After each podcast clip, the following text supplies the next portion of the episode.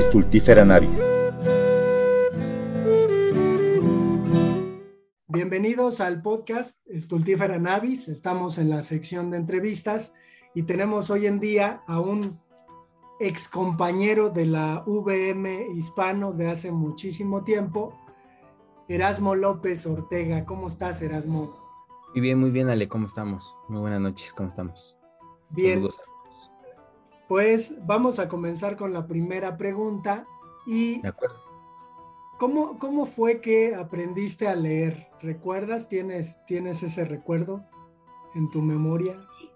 Sí, sí lo tengo muy claro. Este, eh, entré de manera prematura a la primaria, ¿no? Me metieron como que un año antes a la, a la primaria y como que no relacionaba bien las letras, ¿no? Ya tenía una bronca ahí con la maestra porque la maestra decía, es que no aprende, ¿no? No hay manera de hacerlo. Y este, así un fin de semana tomé un libro, todavía recuerdo que era El Principito, ¿no? Que es como el, el libro, eje lo tomé porque me lo pusieron en la mano y empecé a sumar las letras y sin tener conciencia de ello, ¿no? Como un proceso, yo describo hasta mágico en cierto punto, ¿no? y este, empecé a asociar las letras ya de, solo y fue una experiencia extraña porque de ahí ya no, ya no se me olvidó cómo hacerlo, ¿no? Empecé a leer, pero no fue tan, tan chico, o sea, eran cinco años y medio, casi seis, o sea, tenía, casi el proceso estaba en puerta, ¿no? igual que mis compañeros, ¿no? De primer año, de, de bueno, sí, de primer año de primaria. Pero de allí, bueno, pues sí me, empecé a clavar con esto de los libros, ¿no? Creo que ahí me empezaron a, regalar cosas de libros y fue como para mí, yo creo que a mí me, me, gustó mucho el proceso porque como fue casi mágico, pues de ahí no lo solté, dije, ah, es que hiciste, o sea, está suave saber leer, yo creo que recibí mucha presión, porque era más fácil para mí sumar que, que leer, ¿no? Y fue extraño, fue extraño empezar a leer de ese modo. Se, comienza a formar tu identidad eh, tempranamente, es decir, tú te, vas ya concibiendo como alguien a quien le gusta la, lectura. Claro, fíjate que sí, sí, de principio sí, ¿eh? Creo yo que mm, desde ese tiempo no, no peleaban conmigo porque leyera, ¿no? Creo que ahora veo, por ejemplo, mi pequeña, ¿no? Veo mi, mi contexto, sí peleamos mucho porque lean, ¿no? Yo no, yo agarraba solo los libros, de hecho nunca, nunca fue como una inspiración de alguien, así que me dijera, ven, empieza a leer esto, yo los agarraba, la única bronca que tenía es que no tenía contexto, ¿no? Entonces algunas cosas no las entendía. Creo que empezó a darse un proceso muy natural eh, cuando empecé a leer, por ejemplo, a Benedetti, ¿no? Que era, no voy a decir que más sencillo, pero yo decía, bueno, ¿de dónde sale esto? ¿No? Empecé a hacer muy, muy, un proceso muy solitario. Eh, estando yo todavía, bueno, creo que en sexto de primaria fue que empecé a agarrar estos libros de Benedetti y yo decía, bueno, o sea, hasta era un secreto, ¿no? No creo que lo haya dicho alguien, no le conté a nadie esto, ¿no? Agarré a Cortázar, por ejemplo, los tenía mi tío en un librero ya apartados y al agarrar a Cortázar sí no le entendía yo nada, ¿no? Pero pues los leía como, como que me agradó este rollo, creo que leí los cronopios, me parece que fue accidentalmente y leí eh, la, ay, creo que se llama La muerte y otras sorpresas, y con y sin nostalgia de Benedetti, de chiquillo. Y ahí fue cuando dije, bueno, esto me interesa, ¿no? Esto me, me, agrada. Y en la secundaria los, los leí de nuevo con más conciencia, ¿no? Como que dije, ah, sí me gusta, ¿no? Y fue, se formó una cierta identidad como de, de, de me gusta, o sea, yo estoy inclinado por este rollo de leer, ¿no? Y cuando, cuando te llega en la secundaria, que, que nos, suele, nos suele llegar en la secundaria la palabra literatura, ¿qué, ¿qué, perspectiva te da? Digo, está dentro de una materia que es español, claro. pero pues nos, nos enteramos, ¿no? Que hay una materia en donde se estudian los libros, las historias de los escritores. ¿Cómo, cómo es ese encuentro con esta materia? ¿Te determina de alguna manera? Fíjate que es bien curioso porque soy profesor de literatura, ¿no? Igual que, que, tú desde hace, pues ya vamos por casi 12 eh, años, ¿no? De dar clases. Y nunca tuve una revelación o una materia, un maestro que me iluminara más que en español y en literatura hasta yo creo que ya acabando casi la prepa, ¿no? Y es curioso porque tenía maestros malos en, de español en la secundaria, maestros que o se metían en broncas personales conmigo o eran malos maestros, ¿no? Que no podían. Y definitivamente ese era como el secreto, ¿no? Esa era como la parte suave de todo el asunto, que a pesar de que ellos eran malos maestros y no influían en mí, yo ya tenía esa parte de como muy desarrollada. Eh, casualmente, fíjate, en prepa, por ejemplo, tuve un maestro que sí, un maestro de la prepa 7, olvidé el nombre del maestro, lamentablemente, pero un maestro ya grande, que sí me, me, iluminó mucho en ese sentido, ¿no? Me dijo, oye, pero hay una cosa que se llama lengua y literatura hispánicas a la que te puedes dedicar, ya que te gusta leer y es tu secreto, ¿no? Puedes dedicarte a eso. Y fue cuando dije, ah, sí, porque además para colmo, y es algo que creo que me lo cuento cada vez que estoy como con alumnos, es que reprobé todas las literaturas en prepa desde cuarto, quinto y sexto año, como eran seriadas, las reprobé. O sea, yo las pasé en extra, ¿no? Y, vaya, tanto me interesaba que pasé tanto eh, la de quinto y la de sexto con 10, ¿no? Porque me aventaba los libros, me los echaba y dije, bueno, pues si están en el extra, me leía todos, llegaba, llegué al extra perfectamente cuando lo presenté y los pasé los dos con 10. No, no tuve un maestro que tuviera esa referencia, por ejemplo, en la preparatoria, ¿no? Casual, ahora que soy profesor de la preparatoria, me encuentro a mis, mis compañeros que fueron mis maestros, me los encuentro ahí justamente y me doy cuenta por qué no fueron un influjo para mí, ¿no? Y pues yo como que intento revertir. En la secundaria fue terrible, ¿no? Eso es algo que, que, que, que yo creo que eso ayudó mucho porque era como, como mi tesoro, ¿no? Decir, no, no, o sea, los libros, ellos no me los inculcaron, yo los buscaba por mi lado, ¿no? Y eso fue suave, eso fue por un lado muy diferente. Y, en esta relación que tienes por tu cuenta con la literatura, ¿qué papel juegan ya los libros en, físico? Es decir, eh, en algún momento, pues incluso uno comienza a tener sus propios libros y comienza a tener acaso una biblioteca propia y muy incipiente. ¿Cómo es esta, esta formación de obtener tus libros y comenzar con un pequeño librerito a meter ahí tus tesoros? Es una relación suave. ¿Qué crees que yo sí la tuve, la experiencia? Afortunadamente, mi, mi, madre, por ejemplo, entendía, entendía más o menos cómo era esa relación de amor con los libros, ¿no? Porque me llevaba a las ferias de libros infantiles, a las, de, a las que se hacían en Churubusco, ¿no? Le pedía yo que me llevara. Y este, por ejemplo, me compró, no sé, Asimov, ¿no? Por ejemplo. O sea, yo le dije, cómprame este, ¿no? Y la, pues dijo, órale, ¿no? Y se gastaba un buen dinero, le costaba trabajo porque pues éramos como ella y yo, y, realmente sí fue una buena relación. Ahí se empezó a formar una pequeña, todavía conservo ese, ese libro que, por ejemplo, me, me, preguntaron, ¿no? Me preguntaron en, una, en un pequeño concurso de niños, justamente estaba en sexto de primaria y me preguntaron, oye, ¿de dónde es el, autor de, de, Niebla? Y dije, ah, bueno, pues yo de España, ah, pues mira, ahí tengo el libro, lo tengo de recuerdo, porque fueron mis primeros, así como pininos, ¿no? Mis libros este, el de Unamuno, esto, y de repente se empezó a formular esto solito, ¿no? Como, aparte, un tío que sí estudió, un tío que sí está muy cercano conmigo, de estudios eh, políticas, ciencias políticas, él sí era, cultivaba este, este gusto por la literatura, y tenía, y, entonces yo los empezaba a jalar, ¿no? Entonces se desaparecían del libro y ya me reclamaba, oye, me faltan tantos libros, ¿no? Pues esos ya estaban del otro lado, y mi propio, y mi lado, ¿no? De la, y los de política pues se quedaban ahí, de repente sí los agarraba, pero no eran tan, tan solicitados, tan concurridos como los de literatura, ¿no?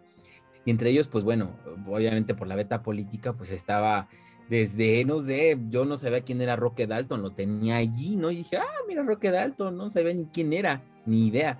Estaba Benedetti, ¿no? Estaba este, la primavera con una esquina rota. Eh, de repente esos fueron como mis, mis primeros este, asuntos. Ya de repente sí eran cosas muy politizadas, ¿no? La poesía muy politizada. Y sí, me, me fui dando cuenta muy tarde ya que había estado leyendo a sus autores. Sin embargo, también tenía un buen bagaje de literatura, este, eh, clásica por la prepa justo, por la universidad, y sí, ahí fue cuando empecé a tener esa relación y a jalarlos. Y realmente fue bueno porque no me los pidió, nunca fue así de, ah, no, devuélveme mis libros, fue así como que los estás leyendo, agárralos y déjalos por otro lado, ¿no? Pero nunca me los pidió de regreso, eso fue muy bueno, ¿no? ¿Y qué pasa con la decisión de estudiar letras? ¿Cómo, cómo te va con, con anunciarle a la familia, bueno, voy a estudiar letras, este, ¿cómo te va en tu primer día?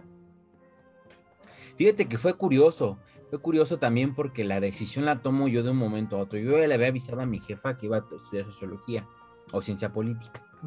Resulta que el pase reglamentado lo meto, ¿no? Voy a meter el pase, estamos en una jardinera, unas amigas, compañeras de la preparatoria me dicen, eh, ¿qué vas a meter, no? Sociología, no, pues yo voy a meter este diseño, ¿no? Etcétera. De repente me dice, oye, ¿y por qué no letras si a ti te gusta leer? Y digo, ay, pero ¿de qué vive esta gente, no? Porque todo el mundo te pregunta lo mismo. Dice, puedes ser maestro hasta de la prepa. Y dije, ay, entonces sí quiero ser. Te lo juro, este, eran cinco minutos antes de pasar a la ventanilla porque teníamos turno. Llego, lo meto y digo, quiero lengua y literatura hispánicas. Así, cinco minutos antes había tomado la decisión, lo metí y lo metí. Ya en casa me dicen, bueno, ¿y de qué vas a vivir? La, la pregunta clásica. ¿no? Le digo, mi idea desde ese momento fue, eh, pues vemos, ¿no? A ver qué, qué, qué, pasa, si no, pues nos podemos cambiar el momento, ¿no? Pero en realidad yo ya iba intencionado, ¿no? Mi primer día en la, en la carrera, eh, creo que fue así iluminador, ¿no? Desde el primer momento dije, no, yo ya soy de aquí, ¿no? Mi mamá todavía me dijo, mi tío me dijo, oye, cámbiate enseñanza del inglés, cámbiate el diseño. Y digo, no, es que esto ya me gusta, o sea, ya, ya es parte de mi vida, ya no, ya no puedo formular mi, mi futuro ya de otra manera, ¿no? Lo estoy entendiendo, además me facilita bastante algunos temas, algunos no tanto, pero dije, yo, yo quiero esto, ¿no? Me, ah, bueno, pues órale, pues, ¿no? Y sí fue una decisión así cinco minutos antes, o sea, muy a la, a la generación que te gusta X o, o, el asunto de, pues, ay, ay, lo que pase, ¿no? Pero creo que yo lo traía ya de, de, cajón, eso sí fue una decisión este, rara, pero sí ya lo traía como, por eso fue fácil tomarla, porque dije, sí quiero dedicarme a esto, o sea, me gusta. Y este, e incluso yo, fíjate, es curioso porque yo siempre he tenido muy lejana esa idea de, de, la creación y este, pues porque me gustaba la idea de enseñar, ¿no? Y creo que es a lo que me he dedicado. Y ya estando allá es que decía, no, bueno, es que dedícate, pues, tienes este, posibilidades de poner esto, de escribir esto. Y siempre ha sido como para mí más difícil ese otro lado, ¿no? El lado de la creación. Me llamaba mucho la atención la creación, ¿no?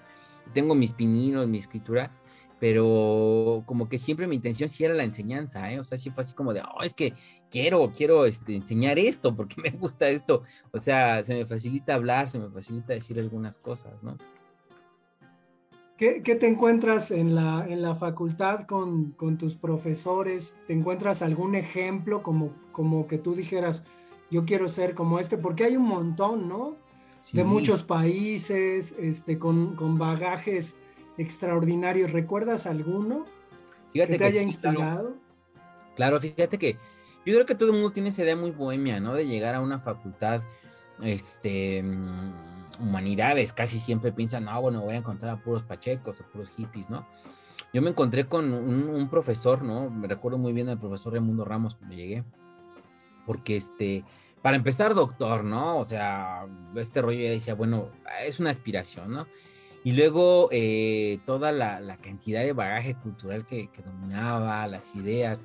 Yo dije, bueno, quiero ser como este, ¿no? Y de repente también profesores de otra, de otra naturaleza, ¿no? De repente sí eran bastante los profesores que dije, bueno, definitivamente sí, sí me, llena mucho la, la, la materia. Y el, en general las asignaturas. Y la calidad de los maestros, ¿no? Eh, tomé, por ejemplo, eh, semiología, ¿no? Con, con, un maestro que se llama Miguel Ángel de la Calleja, fue una inspiración total y dije, bueno, sí, esto es como, como muy... Ahora, ahora lo, lo, lo, voy viendo con el tiempo y digo, bueno, es que sí, desde el principio sabía que podía llevar estos rumbos, ¿no? De, de por esas inspiraciones que tenía de maestros, maestros, por ejemplo, de muy buena este, calidad en lingüística, por ejemplo, ¿no? Y que siempre me, me, querían jalar para allá, ¿no? Como que decían, vente para lingüística, vente para lingüística. Alguna vez me ofrecieron incluso beca, ¿no? Oye, ¿sabes qué? Vente a titular por acá, por el seminario de, de psicología. Yo así de, ay, no, pues es que este, a pesar de que se me facilitaba, yo decía, no, es que a mí me gusta el otro lado, no me gusta la, onda del análisis literario y sí me quedé por allá, ¿no? O sea, no, no, no, no, no aflojé, pues, a pesar de que todo el mundo dice, ay, es que la lingüística sí deja, ¿no? Y es mejor negocio que la literatura, y bueno, pues sí, pero ahora sí que también está el otro lado del gusto, ¿no? Y sí me gustaba la lingüística mucho, pero digo, no, bueno, la literatura es otro rollo, creo. Eh, en la, en la carrera, pues normalmente son, son lecturas eh, por obligación, ¿no? Es decir, cada materia, pues te dejan hacer lecturas. ¿Haces lecturas aparte de las lecturas que te dejan? ¿Te encuentras otras cosas porque uno tiene mucho tiempo, ¿no? Y a pesar de que son muchas lecturas, pues también uno encuentra el tiempo para entrarle a otras cosas. ¿Recuerdas algunas, algunas cosas? Sí, claro, que sí, siempre me acuerdo de Cretien de Troyes, ¿no? Que era como, es que no va a dar tiempo de verlo, ¿no? Y pues yo iba a, la biblioteca central, por ejemplo, a ver si estaban y si estaban, ¿no? Por ejemplo, ¿no? Y te los llevabas a leer es el cabello de la carreta, no sé. Eh, me gustó mucho ese aspecto de la medieval, por ejemplo, de lo que más me acuerdo que lo empecé como, como a retomar, me llamaba mucho la atención y la literatura renacentista. Mi sueño era leer El Orlando Furioso, ¿no? Por ejemplo, ¿no? Quería llegar a por lo menos a la mitad, ¿no? O sea, fue una locura como, como entrarle a, un libro tan amplio, pero siempre fue como el gusto, ¿no? De poder agarrar algo en vacaciones, por ejemplo, ¿no? Y sí, siempre tenía lecturas extras. Creo que ahí también nace mi amor por la literatura latinoamericana, muchísimo porque empezando a tocar por ahí por este cuarto, quinto semestre más o menos de lo latinoamericano, fue que dije, no, pues es que es este otro rollo, ¿no? O sea, además, eh, regularmente la academia no la toca como muy seriamente, ¿no? Y ahí es donde uno empieza con estos gustos, esos gustos culposos y, malosos que se convierten al final en, cánones, ¿no? Creo que este Carpentier, eh, no sé, Bolaño, todos esos que son como las lecturas por, por, por, gusto, se vuelven cánones al fin y al cabo, ¿no? Se vuelve como el gusto que deja de ser culposo al fin, ¿no? Terminas, terminas la carrera y es como, como lanzarte al mundo, ¿no? Este, comienzas a dar clases de inmediato terminando la carrera. Así es, todavía no me titulaba, ya estaba ya dando clases, empecé a los 22 años y este, empecé en una escuela de allá de San Vicente de Chocoloapan a dar una, una clase de literatura como tal, porque no tenían maestro y no podía darla a cualquier maestro, ¿no? Entonces me invita, me invitan por parte de, esta escuela, el director me invita, me ubica de allá de, este, de, la facultad, este, de la FES, y me manda para allá, no, lánzate, lánzate a ver, ¿qué onda? ¿Qué, qué, qué lanzas a ver? Eh, y pues llego, llego a dar el grupo, ni siquiera me lo pagaron, ¿no? Eso es un rollo aparte, pero llegué a dar esas clases ya como literatura y este, pues es una experiencia única, ¿no? Esa experiencia sí te invade mucho y te llena mucho porque el primer día llegas y pues nadie te pela, ¿no? El segundo igual. Y dices, bueno, si no supero el tercer día ya no el armé toda la vida. Y este es una experiencia muy, muy satisfactoria porque al fin sí, sí, este, sí lo logras, ¿no? Logras tener esa confrontación con los chicos y se apropian de ti, ¿no? Y tú te apropias de ellos. Y este, y eso fue, yo siempre les he dicho, ¿no? A los chicos, y creo que todo el mundo tiene esa misma impresión, creo que sales de la carrera y no sabes nada, ¿no? Y yo no sabía nada, yo era eh, voy a aprenderlo todo acá y creo que todo lo que sé se lo, se lo, ahora sí que siempre se los digo a ellos, ¿no? O sea, eh, es un tópico, ¿no? Creo que es un lugar común decir que aprendes mucho de los chicos. No, hombre, lo aprendes todo de darles clase, ¿no? Porque es bajar ese, ese balón y dominarlo y pasárselos a ellos. Y esa es la, la, la onda, ¿no? Justamente ahí es donde el juego empieza.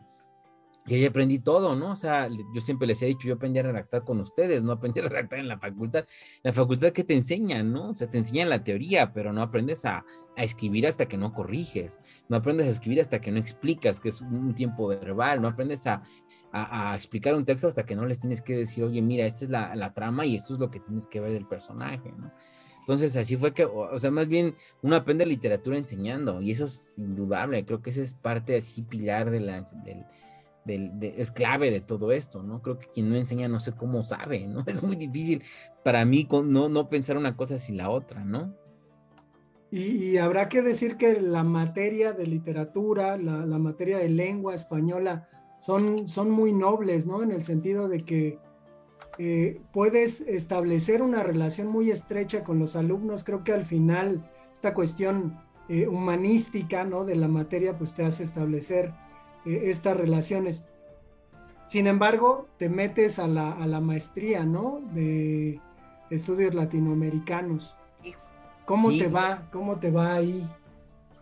Pues fíjate que allí, por ejemplo, otro, otro vistazo al mundo, ¿no? Creo que, fíjate que la, la maestría me ayuda mucho, por ejemplo, a confrontar lo que viene después con, con respecto a los chicos, porque abre otros panoramas, ¿no? Más este, ni siquiera voy a mencionar lo cosmopolita, ¿no? Porque se, presta mucho a decir posgrado, se fue a, cotorrear o se fue a otro país. Si nos, si nos pudimos mover, por ejemplo, si me puede mover Argentina, y me pude mover un poquito por Uruguay, ¿no? Por ahí anduve de vago. Y, y ese, esa experiencia sí ayuda mucho, ¿no? A decirle a los chicos, por ejemplo, en cuestiones de, literatura, ¿no? Eh, ¿Cuál sería como este como el, el, rumbo que puede tomar lo, que enseñas, ¿no? ¿Cómo es que puedes apropiarte de la materia, esa, esa nobleza y esa integridad que la materia tiene? Puedes explicar esta otra cosmogonía a partir de lo que vas a vivir, por ejemplo, al continente, ¿no? Yo desde la experiencia de la maestría sí entendí muchas cosas con respecto a lo que, a lo que explico en clase, ¿no? Desde esa adoración casi absoluta que todo el cono tiene por, por ejemplo, por Borges, ¿no? Que todo el mundo dice, ah, es que Borges, Borges, entendía yo por qué pasaba esto, ¿no? Y entendía otros, otros tramos que, bueno, yo los pude transmitir en cierta forma a los chicos, ¿no? Que les gusta además, ¿no? Que les llena mucho. Les llena mucho, por ejemplo, que uno les explique desde un panorama muy amplio, ¿no? Muy continental, cómo es que perciben a Sor por allá, ¿no? ¿Qué, experiencia tienen, por ejemplo, los profesores de Argentina, los profesores de Uruguay, de Sor Juana? Es así como, órale, o sea, órale, no, no, no ¿qué, qué, visión tienen de ella, ¿no? Es, es prácticamente un amor platónico para todos ellos y uno la ve y dice, ay, pues es lo que te enseñan en, en tus poemas, te, los enseñan en la secundaria, en la preparatoria. No, bueno, allá la tienen endiosada y creo que vale mucho la pena esa otra revisión de las cosas. Ahora, con respecto a la relación con los chicos, y con respecto a la maestría, bueno, pues sí me, me, empieza a ir mucho mejor, ¿no? Como que aclaro mucho ese panorama para ellos de enseñanza. Y este, y me empieza a ir mucho mejor en cuanto a explicaciones, ¿no? Acabo la maestría y fue para mí así como, como más amplio el panorama. Me empieza a ir mejor en explicaciones, ¿no? Mejora mi discurso y en cuanto mejora eso, pues bueno, los chicos empiezan como a, aproximarse más, ¿no? Como a tener mayor, mayor cercanía, creo yo. En Argentina visitas eh, bibliotecas, librerías, ¿qué te encuentras? A eso iba, a eso iba, a eso iba, iba este, esencialmente a las, a las librerías. Eh, viva yo a una biblioteca parte de atrás de la Casa Rosada, ¿no? del Palacio de Gobierno de Argentina. Y este resultaba bueno que allí iba todo el mundo a leer, ¿no? Iba parte de la Universidad de Buenos Aires y, este, y justamente esos lugares iba, bueno, eh, hablar de la experiencia de Argentina sobre libros es tremenda porque es un lugar lleno de librerías, o sea, cada esquina es una librería. Yo pensaba, bueno, estoy eh, rentando en una colonia lejana del centro, no, pues no voy a encontrar como aquí, ¿no? Que piensas, si estoy en, este, no sé, en la salida del norte de la ciudad, pues no voy a encontrar otra librería porque está todo en el centro allá en todos lados hay una librería, ¿no? Entonces, eh, salía de casa, me cruzaba y había una librería, cruzaba otra calle y había una librería, o sea, donde quiera hay librerías de viejo, de nuevo, y, iba justo a eso, ¿no? Iba a las partes de, donde había libros ya usados a, buscar, muy barato el libro además de todo, y sí es una experiencia, otro rollo, ¿no? Buscaba, por ejemplo, a partir del documental de, de Piglia, ¿no? Sobre Macedonio, iba a buscar esos lugares, obviamente pues no encuentra uno mucho, ¿no? Fui a, este panteón, ¿no? A, donde está Borges, iba como a buscar ciertas cosas que, bueno, fueron como experiencias pues gratificantes en cierto punto, pero no iba como al, no iba como al cliché, ¿no? Este, la Biblioteca Nacional de, Argentina, por supuesto que me fui a meter allí, dije, bueno, aquí está lo, la, raíz, ¿no? Acá están los textos originales, y este, pero terminé los, o sea, terminé como, ni, ni, siquiera metiéndome a lo bohemio, porque creo que todo Buenos Aires termina siendo como, como lo bohemio, ¿no? Y, este, y la experiencia es totalmente libresca, o sea, totalmente libresca. Todo el mundo le busca libro, todo el mundo le tira libro. Eh, no acabé ni, ni, de, ni de broma de cruzar esta avenida, este, ay, ¿cómo se llama la avenida? No recuerdo el nombre de la avenida principal pero ni de broma dije, voy a, voy a irme liberar de librería, ¿no? Como buscando, buscando este mm, libros de Macedonio Fernández, justamente, ¿no? Sí, sí conseguí bastante. Iba como haciendo pinquitos. No, bueno, o sea, me tardé desde las 8 de la mañana que empezaron a abrir hasta como las 10 de la noche y no acabé. O sea, era imposible este, pensar, ¿no? Que podía acabar librería tras librería, casi dos locales librería, dos locales librería. Entonces, es una, una experiencia libresca muy fuerte, ¿no? Terminé con, y bueno, todo el mundo que termina yendo acaba con maletas, ¿no? Si vas con ese interés, acabas con maletas de libros, ¿no? Yo hubiera querido tener hasta más dinero para tener más, más libros, porque son como, como ese, ese reservado, ¿no? Es bien interesante el rollo de libresco allá en Argentina. Eh, ¿hay, ¿hay, alguna característica del librero argentino, es decir, el, el, que está dentro de las librerías, que lo diferencie del librero de acá en México que de pronto pues no es tan especializado, ¿no? Que nada más te, atiende, ¿no? O atiende alguna urgencia que tengas y ya. ¿Cómo, cómo son los libreros allá? ¿Te, ¿Te pareció una experiencia también? Es claro, es respetuosísimo y es casi ritual, ¿eh? es casi ritual llegar. O sea, si te dicen, a ver, este, ¿qué buscas? No, no, pues, macedonio. Le buscan, le, pican, no es como, ah, creo que no tengo, ¿no? O sea, rápido, en, tu, en su memoria, según en México lo revisan, ¿no? Las de viejo, ya es, voy, te busco hasta que te lo encuentro, te lo, te lo, te lo doy, ¿no? O sea, es el precio, oye, el precio está justo, oye, ¿cuánto, no? Cuando ese es el de viejo, cuando ese es el de nuevo, pues no había como mucho movimiento. Pero muy amables. Fíjate que en ese sentido, sí es gente no improvisada, ¿no? Es muy evidente que es gente que se dedica al libro y que el libro sí es importante por allá, ¿no? Por ejemplo, está este rollo del, mentado Ateneo, ¿no? Que es la librería esta que fue un, este, un eh, ¿Teatro? un teatro, ajá, llego allí y es, eh, verdaderamente se tratan como, oiga, señor, pásele, ¿no? Andaba, en ese momento andaba yo eh, ahí como, como perdido, no se ve ni qué estaba pasando, y e iba a presentar un libro esta actriz porno, la Sasha Gray, ¿no? Mm. Y, usted viene, no, no, no, no, o sea, yo no sabía ni qué rollo, ¿no? Y, aquí va a estar tal personaje, y yo, órale, pues eso es una librería, es como ir al, al cine, ¿no? O sea, y de este lado iba a estar Will Smith, ¿no? Así de, uy, ¿no? ¿Qué onda con, este rollo, no? Fue como muy interesante el, rollo de entrar a, este tipo de librerías porque fue como que sí es el lujo del, argentino, ¿no? Llegar a esa librería. Y está el otro lado, ¿no? El lado en el que va uno a, no sé, a, este, a las de viejo, a las de segundo, segunda mano, y te tratan igual, ¿no? o sea, te dicen, a ver, si yo conozco a ese autor, permítame tantito iban y buscaban. Te, platico rápidamente, dejé un, un, LP. Un amigo mío quería el, los fabulosos Cadillacs, el LP, el, yo no me senté en tu mesa, creo, eh, yo lo traía en la mano porque me lo, me lo, me lo dieron para que yo lo trajera acá a México porque me regresaba. Lo dejé en una librería. Entonces, este, se va la luz en una, lo dejé olvidado por la luz, no me salí y voy de regreso en cada lidería buscando el mentado disco. Y llego a una y me dice, me dice el tipo, me dice, oye, este, dejaste, o es que dije un libro, dice, mira, te lo doy porque es una joya, ¿no? Pero todo el mundo me decía, pero ¿cómo lo olvidaste? Si es una joya, ¿cómo puedes olvidarlo? Yo así de, ay, qué vergüenza, ¿no? Y este me lo guardó, me lo guardó muy, muy, este, muy honestamente, me lo dio, me dijo, mira, te lo, te lo doy porque es una joya, sé que te hubiera dolido mucho. Muy honestos todo el mundo, ¿no? Muy, muy, muy honestos con el precio del libro, con este, con todo, o sea, todo, todo, toda la atención perfecta. Y es un librero muy especializado, sabe, sabe justo, ¿no? Sabe. Eh, la experiencia fue, espérame, creo que fue con, a ver, regálame un segundo, espera.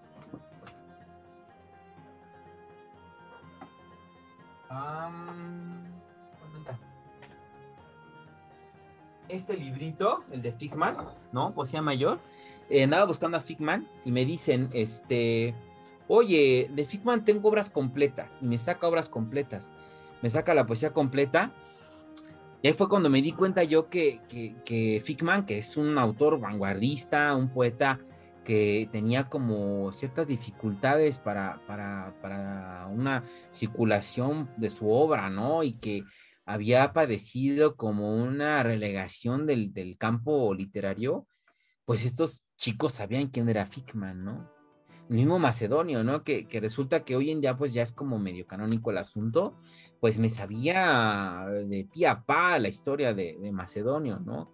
Eh, Juan José Saer, por ejemplo, les decía, bueno, es que tienes algo, sí, mira, tengo, sacaban distintos momentos, ¿no? Limonero, este, o sea, todo el mundo sabía de qué hablaba, ¿no? Aquí creo yo que este, hablar de, de, ciertos autores en las, en las no, no por hablar mal, digo, de nuestros librerías de viejo, pero de repente nos cuesta mucho más trabajo encontrar aquí el libro, ¿no? El libro más este, canónico.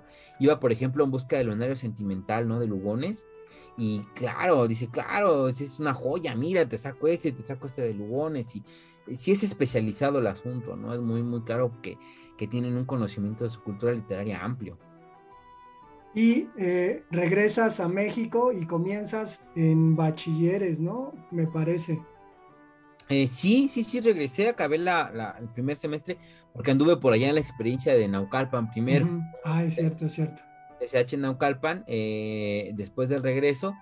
No es cierto, fue después, fue después, ya recuerdo. Primero estuve en Naucalpan, luego regreso a México, arranco en bachilleres y ya este, mi primera experiencia ahí en bachilleres, pues ya fue en literatura, dar, dar literatura y unas cuantas materias de lenguaje y comunicación, ¿no? Que son como de ahí parecidas a redacción, ¿no? Más o menos. Sí, te lo pregunto porque has llegado a tocar estos distintos sistemas de bachillerato que existen en México, ¿no? Habrá que decir que hay pues un montón, pero eh, ¿cuál de, prepa, bachilleres, SH te parece eh, pues en el que te sientes más a gusto dando clases? Pues mira, por, por, por eh, vamos a decir, por antonomasia, por no solo por eso, sino por provenir de esa experiencia, ¿no? Haber llegado a dar los programas de Nacional Preparatoria me eran muy familiares, me sentí muy cómodo con ellos, ¿no? Por lógica, después cambian, ¿no? Cuando yo entro me toca el cambio de, de plan de estudios. Bueno, no, de programa, porque de plan no lo cambiaron. Solo cambiaron el programa de literatura de, sexto. Cuarto, quinto ya había pasado. Me tocó a mí la parte de sexto. Todavía di un año con el anterior, que ya conocía, que había dado un sistema incorporado y todo este rollo y de repente, bueno, fue, eh, fue muy cómodo para mí, fíjate, en todo, en todo sentido. También en SSH fue cómodo. Creo, que me, ayudó muchísimo la experiencia SSH y este Nacional Preparatoria fue muy iluminador, ¿no? Creo que de ahí en fuera pensando en, en, sistema incorporado y todo eso, bueno, creo que este, sigue siendo sistema universidad, ¿no? Sistema UNAM el de la Nacional Preparatoria, y creo que es el más cómodo. Bachilleres, fíjate que me cuesta más trabajo por la onda de los cambios de programa todo el tiempo, ¿no? Y este, a pesar de que el primero que empiezo a dar en bachilleres es el que hace Berenstein, ¿no? Que es, es una recomendación directa de Berenstein, lo, lo, forma, lo formula. El segundo programa que yo presento que yo trabajo es muy parecido al primero. Ya el último no, no le encuentro yo como que muchos pies y cabeza y eso pues es como una, una, una dificultad en el trabajo, ¿no? Pero de ahí en fuera creo que Nacional Preparatoria ha sido el más cómodo. ¿Será que lo viví eh, como alumno, lo viví como maestro en incorporado y lo viví como profesor ya directamente en Nacional Preparatoria y siempre me ha acomodado? Hasta el nuevo me acomoda muy bien, me gusta bastante darlo, ¿no? Y tienes, tienes un emprendimiento, me parece, ¿no? Eh, bueno, ahorita ya no. Ah, ya. O sea, estuve, estuve dando clases eh, virtuales, ¿no? De, redacción. Estuve llevando a cabo, ahorita, pues bueno, con la onda del doctorado, que, que voy como pian pianito, ¿no? Tuve como que detenerme un momento con el doctorado fue justamente en el momento en el que dije, bueno, voy a detenerme en el emprendimiento porque no la voy a, a liberar por un lado y por otro lado, ¿no? O sea, como que sí le di el espacio, el, el, pian pianito al doctorado, culminarlo, ya después me, me, me, vuelvo a meter a eso, pero fue un, fue medio año en el que estuvimos allí como, como en ese picar piedra.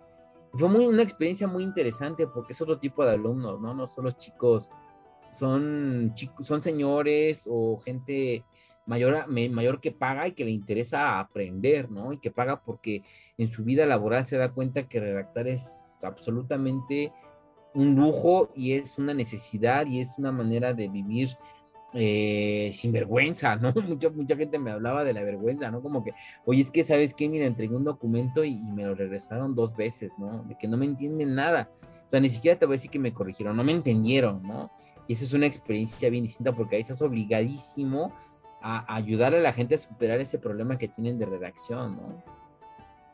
Ya como última pregunta, eh, ¿qué, libro, ¿qué libro es tu libro favorito de los que tienes? Digo, no quiere decir que, sea lo mejor de, tu autor favorito, pero el, libro como objeto, ¿cuál es el, el que más quieres?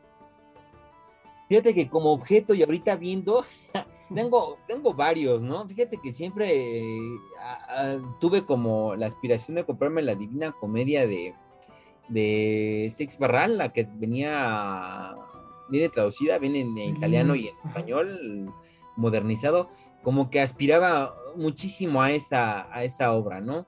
Pero fíjate que entre las cosas que este que uno hace, ¿no? Que, híjole, parece raro, desea uno mucho un libro y dice, voy por ese libro, ¿no? Que tanto que tengo que pasar casi medio continente o un continente completo para poderlo tener.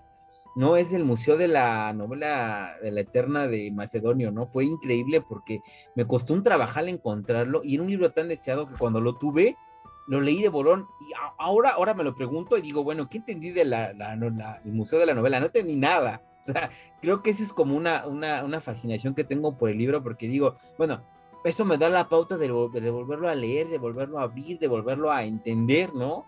Pero cuando lo tuve en manos dije, ah, es una, ese sí es un, este, es de mis favoritos, lo tengo, inclusive no lo, no lo, no lo abro tanto, porque digo, híjole, ese es como, como bien pianito, me costó tanto trabajo conseguirlo, que dije, sí lo, este, es como otro, otro nivel, ¿no?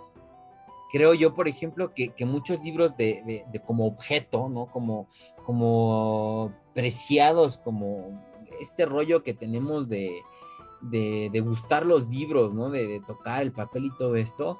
Tengo dos o tres ahí especiales que, ni muevo, ¿no? Este, o que ni muevo en el sentido en que los tengo agarraditos ahí, digo, no, no, eso, ese se maltrata, ¿no? Eh, por ejemplo, la obra de... A ver, espérame, te lo voy a enseñar porque ese sí me, me interesa enseñarte.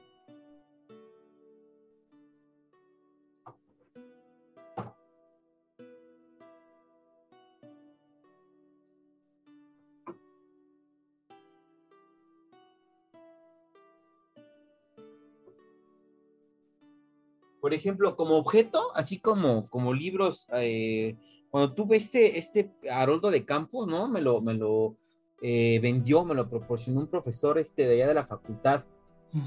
Eh, no sé si lo voy a meter en broncas al maestro eh, de Galaxias. Oh, este fue una, una, joya que dije, no, este libro ni lo toco, no, porque este, es así como, híjole, ¿no? Lo, lo, tuve y lo tuve en mis manos este es de mis favoritos, ¿no? Roberto Brinkhurst, los elementos del, estilo tipográfico, que es una joya abrir, y está bien maltratado porque lo he tomado y lo tomo, lo he tomado y lo he tomado, pero me parece así extraordinario, es un libro que como objeto es precioso porque hasta la tipografía está bien trabajada, el acomodo de la caja, se nota que quien lo hizo le, le homenajeó a, a, quien lo está elaborando, ¿no? Y mis, mis libros que me regaló el profesor, ¿no? El profesor Raimundo, Raimundo Ramos, ¿no? Que, son únicos, ¿no? Tengo ahí sus obras completas, estos me los obsequió ahora sí que de mano, y este, y sé que son libros que no, este, que no los puedo conseguir ya ahorita, ¿no? Que fueron como, como de mi maestro, ¿no? Cuando, cuando el maestro fallece, yo lo voy a ver todavía como un medio año antes, ¿no? Platicamos, me regala su obra completa, su obra poética completa. Y este, y es, es una sensación muy increíble porque como objeto sé que esos libros ya no, o sea, quizás sea nuestra responsabilidad en un momento, ¿no?